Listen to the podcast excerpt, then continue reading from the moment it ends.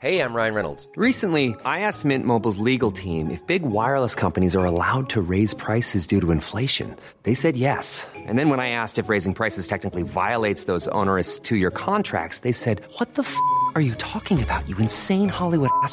So to recap, we're cutting the price of Mint Unlimited from $30 a month to just $15 a month. Give it a try at mintmobile.com slash switch. $45 upfront for three months plus taxes and fees. Promo rate for new customers for limited time. Unlimited more than 40 gigabytes per month. Slows. Full terms at mintmobile.com.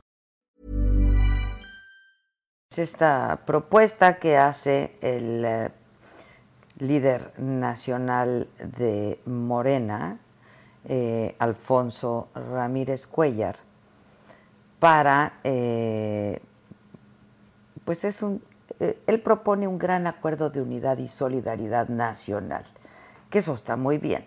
La forma es lo que pues nos resulta muy invasivo, violatorio a los derechos individuales, en fin. Pero lo tengo en la línea telefónica. ¿Por qué dices eso? A ver, Alfonso Ramírez Cuellar, a ver, explícanos. Explícanos. Pues mira, este es un debate que se está presentando en todo el mundo. El INEGI va a medir Los países más civilizados este, están teniendo esta discusión. Después de la crisis del 2008, todos los estudios, las evaluaciones sobre la concentración de la riqueza y sobre la enorme desigualdad de la mayoría de los habitantes de todos los países están abordando este debate. No es un debate mexicano, en Estados Unidos está creciendo con fuerza como la principal discusión entre demócratas y republicanos, lo mismo en el caso de España y de Francia. Entonces no es nada este, violatorio de los derechos humanos ni nada de eso, porque ahí nos está A ver, ¿habremos entendido mal? Sí, porque no ver, dice entonces, ahí que, lo- son cinco reformas que yo estoy proponiendo. Primero, después de esta crisis tenemos que construir lo que viene. Y lo que estamos proponiendo ahí es de que construyamos un estado de bienestar, que tenga un sistema de salud robusto, con eficiencia, que funcione con calidad y con suficiencia, y que dé la atención absolutamente a todos, como existe en muchas partes del mundo. Que tengamos un sistema educativo muy profesional que permita la movilidad y la prosperidad de millones de jóvenes. Que saque adelante una serie de iniciativas que muchos estudiosos han estado planteando sobre eh, el ingreso básico universal, el seguro de desempleo. Necesitamos saber hacia dónde vamos. Y la idea en todo el mundo, el debate en todo el mundo es a volver a restablecer los estados de bienestar. Y un Bueno, tema eh, que el segundo Na- tema nadie podría estar en ahí- desacuerdo con eso, pero a ver, Sí, bueno, a ver, el el segundo, tema, tema. que estamos proponiendo ahí tiene que ver eh, con un hecho que existe en nuestro país. Tenemos un organismo que por mandato constitucional y por eh, exigencias de la Ley de Desarrollo Social está midiendo la pobreza y mide la pobreza extrema. Es el Coneval. La gran pregunta es, ¿quién debe de medir la riqueza? Ahorita el INEGI mide los ingresos y los gastos de todos los hogares. Pero, por ejemplo, en el caso de, de, cómo la mide, pues este, hay una tabla eh, donde el 100% de la población se divide en 10 partes, pero en la parte alta, el décimo decil, pues ahí estás tú, estoy yo, está Slim, está Salinas Pliego, están ahí los 150 mil mexicanos. Con toda proporción 40. guardada, ¿no? Con Pues toda proporción guardada, este, francamente. Pues sí, porque nosotros somos clase medieros, pero ahí en ese, en ese decil décimo está también los que tienen la propiedad del 50% de la riqueza nacional, que no son muchos, es el 1%, un, un poco más del 1% de la población. Entonces lo que estamos diciendo, que así como mide el INEGI el ingreso y el gasto de las familias y nos da un informe eh, por decir, eh, eh, y también está midiendo la situación y la composición de la clase media, también es un reporte que está entregando. Lo que estoy proponiendo yo ahí es de que mida la concentración de la riqueza, porque así como la pobreza es mala, también la enorme desigualdad que estamos viviendo en el país y en muchas partes del mundo también es mala. Entonces, ¿quién debe de, quién debe de medir? Pues si ya tenemos un organismo que está midiendo la pobreza y tenemos... Sí, pero pareciera que estás argumentando que la riqueza es necesariamente mala, Alfonso. No, no, no, para nada. Pues si yo lo que quiero es de que haya mucha riqueza, pues esa es totalmente, es una, es una y además en ningún lugar dice que van a entrar a la casa de Adela Micha a ver cuánto. Pues aquí dice, aquí dice, podrán entrar al inmueble. No, no dice eso. A ver, a ver, ahorita te lo voy a buscar. Sígueme explicando, porque tú das, tú hablas de eh, cinco puntos, ¿no? Sí. Entonces lo que lo que yo quiero que así como se mide la pobreza, también se mide la concentración de la riqueza.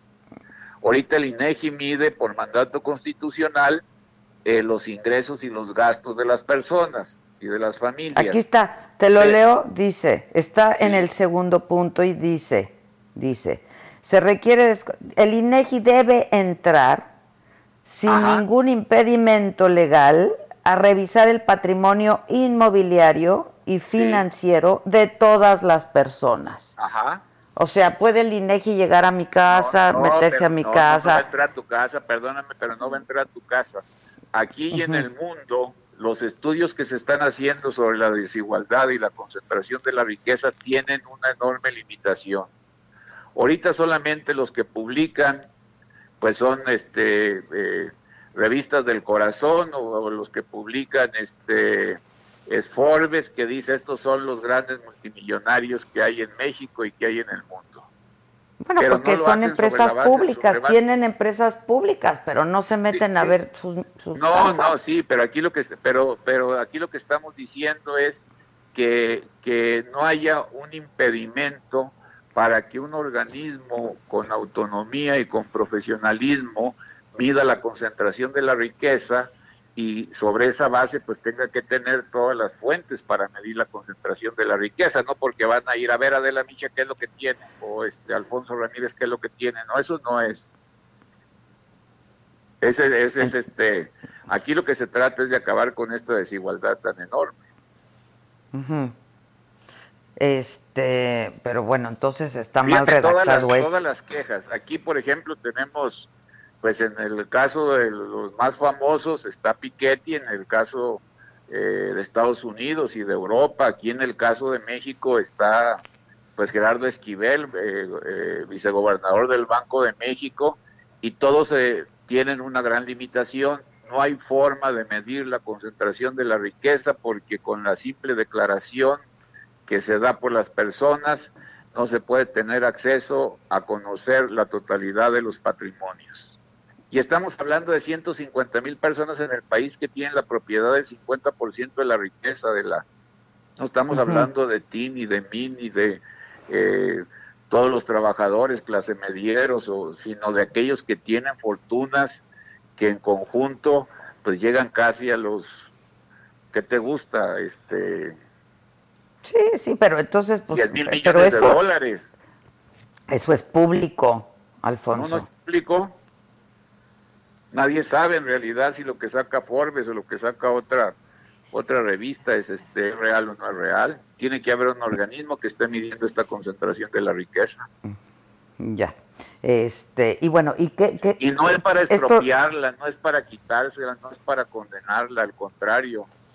Simple y sencillamente lo que no es un fenómeno natural, normal, es de que haya unos pocos que tienen una inmensidad de dinero y que haya muchísimos que no tienen absolutamente nada o que tienen muy poco. Eso no es como, correcto. Como Bartlett, por ejemplo, Alfonso. Pues sí, muchos, o sea, no, no quiero yo no, no, porque, a ver, porque eso también ha sido público y nadie lo está investigando tampoco. Pareciera que lo están investigando, pero no lo están investigando. Pero fíjate, fíjate cómo, cómo en el caso de los Estados Unidos se acabó la prosperidad del pueblo norteamericano cuando empezó a desarrollarse una inmensa concentración de la riqueza y la mayoría de la clase media de Estados Unidos y de la gente pobre de allá sufrieron un desplome en su patrimonio. Y lo mismo está pasando en Europa. Y entonces Yo creo que nadie podría estar en desacuerdo con eso, ¿no? Una, una sociedad más igualitaria, por supuesto. Claro, claro. no solamente se trata de combatir la pobreza, se trata también de disminuir la enorme desigualdad y que los que tienen las grandes fortunas contribuyan más a el sostenimiento de este estado de bienestar que queremos construir. Por eso son pues, cinco puntos los que bien señalados. Hay otro punto es el de la, de, la progresividad fiscal. y debe ser y debe ser en función de todo. El que más gana más paga. No, el que más el que el que, el que más tiene debe de solidarizarse más con los gastos del nuevo estado de bienestar que queremos construir, porque ahorita hay como una especie de complicidad para seguir manteniendo un Estado totalmente raquítico, pobre, que no puede dar los servicios públicos adecuados. Entonces pues tenemos que romper con eso. Nuestra lucha y nuestro anhelo es tener este estado de bienestar. Ahora, pues, en los el estados de bienestar surgieron con mucha fuerza con las guerras, pero también otros surgieron con un acuerdo democrático. Recordemos España con el pacto de la Moncloa, Portugal, Grecia, muchos otros. aquí lo que queremos. Insisto, en eso creo que nadie podría estar en desacuerdo, eh, insisto. Pues eso es lo que estoy Tengamos sociedades más igualitarias. Bueno, entonces, pero espérame. Y luego dices también en este mismo punto, en el número dos, este, donde te decía del patrimonio inmobiliario, también el patrimonio financiero, o sea, que se metan a nuestras cuentas con absoluta libertad. pues yo no sé, tú no, has de tener mucho dinero en las cuentas, ¿no? Hablamos de las grandes Pero que, aunque sea mucho o poco. No, no, no, no, este, no es, no es así, es este, eh, o sea, hablamos de, de verla los que concentran el 50% de la riqueza del país, que son muy Que son 10 familias. Pues sí. Pues sí, pues sí. Este, pues bueno, ¿qué procede? Ni a ni a este ni a la mayoría de los empleados, ni nada, pues es que no tenemos ni ni este somos clase medieros y la clase media al contrario con esta serie de medidas la clase media tiene pues somos empleados bueno yo he sido empleada durante treinta y tantos años no entonces pues, pues lo que uno hace es producto del trabajo de uno. ¿Qué, qué procede cuál es tu propuesta esta esta propuesta la vas a presentar al presidente sí no pues lo, lo que yo quiero es de que sobre eso pues haya el debate porque tenemos que ver cómo salimos de la crisis qué tipo de estado vamos a construir o sea, ¿cuál va a ser el desenlace de la nueva normalidad, como dicen? Pues sí, ¿no? Y de esta otra pandemia que es la económica, lo que viene, pues que es terrible, que lo que ya está pasando. Porque la, desigualdad es muy grave, muy ofensiva en nuestro país. Yo, yo coincido, es indignante y es ofensiva y sí, pero también está cómo terminar con, la informalidad, que, ahora va a crecer la informalidad, porque pues en un mes se perdieron 500 mil empleos, ¿no? Y los niveles de desigualdad y concentración de la riqueza van a crecer.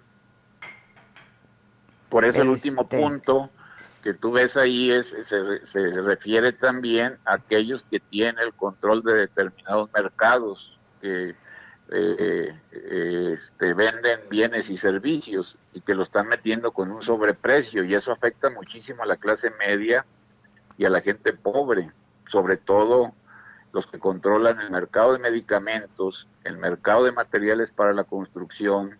O sea, tiene que haber competencia económica.